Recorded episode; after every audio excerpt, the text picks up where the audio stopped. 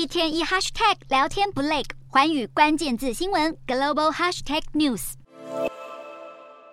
飞弹以最大马力急速升空，横越沙漠，精准击毁百里外的地面标靶。这是伊朗最新研发的帕维长城巡弋飞弹，据称可以打击一千六百五十公里远的目标，射程涵盖以色列，而且目前已经纳入伊朗革命卫队飞弹库，正式列装服役。伊朗革命卫队航太部队指挥官哈吉萨达一日上电视节目，宣扬新飞弹性能，声称伊朗在开发巡弋飞弹还有战斗无人机后，未来也将计划试射极音速飞弹。访谈期间，哈吉萨达更不忘发表仇美言论，直言要击毙前美国总统川普以及前国务卿庞佩奥。首度公开国产巡弋飞弹，张扬国防工业实力之际，伊朗革命卫队也在一日展开国土防卫演习，试射多款防空飞弹，耀武扬威，模拟反制外敌入侵。伊朗开发长城巡弋飞弹、无人机，甚至还传出可能在暗中研发核武，不止推高中东地区安全威胁，还令西方更加忧虑。伊朗与俄罗斯扩大军事合作，协助侵略乌克兰，让这场二战以来最大规模的国与国战争更难早日终结。